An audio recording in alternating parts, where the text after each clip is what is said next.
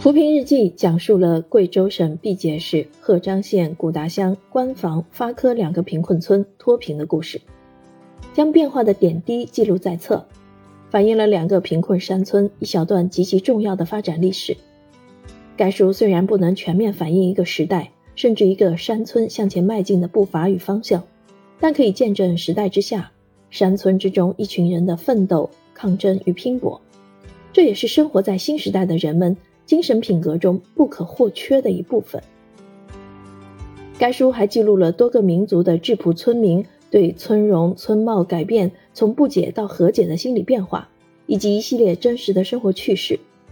通过记录发生在村民身上的这些守旧但又善良真诚的故事，徐徐呈现脱贫攻坚背景下贫困山村面貌的改变和烙印在村民身上的时代变迁的印记。